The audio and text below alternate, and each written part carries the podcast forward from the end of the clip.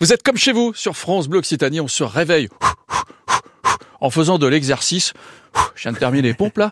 On parle sport chaque matin dans Bienvenue au club. Salut Théo Salut France, salut tout le monde. Alors je vous réserve, rien que pour vous et nos auditeurs, la découverte d'un sport qui est un peu stressant ah quand on le voit à la télé. Oui, parce que euh, ça doit être assez impressionnant. En plus de ça, à voir en vrai, je vais vous expliquer pourquoi. D'accord. Les athlètes qui pratiquent ce sport, eh bien, ils roulent très vite. Ils se défient en quelque sorte, ils défient les lois de la gravité aussi. On a l'impression qu'ils sont toujours à deux doigts de tomber sur le côté.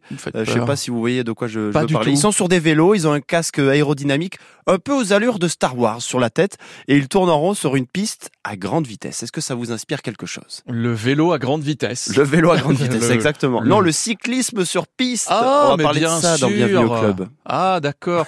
On imagine la, difficulté de ce sport, effectivement, avec les anciens vélos. D'ailleurs, ah ça remonte à quand ces premières courses sur piste en, c'est quoi, c'est du parquet hein? Oui, c'est ça. Ah. Bah, alors, ça devait peser une tonne ces vélos ah hein, à l'époque. Les premiers vélos, d'ailleurs, sont construits dans les années 1850, notamment en France, mhm. chez nous. Ils ne ressemblaient pas à ceux qu'on a aujourd'hui. Heureusement, hein, je vous disais, ils pesaient très lourd. Faut attendre les années 1870 pour qu'en Angleterre, les compétitions de cyclisme sur piste, alors c'était en bois à l'époque, eh bien, prennent leur essor avec, par exemple, la première course de six jours qui a eu lieu en 1878 à Londres. Bon, il y a des pauses, hein, c'est pas six jours d'affilée. Ah oui, parce que les gars pédalent pas pendant six jours. Bout moment où Là, pour le coup, ils tombent sur le côté. Ah oui, vraiment. Discipline olympique historique et présente depuis les, les premiers Jeux de l'ère moderne. Eh bien, le cyclisme sur piste ne, de, ne disparaît du programme olympique que lors des JO de Stockholm en 1912. C'est une exception.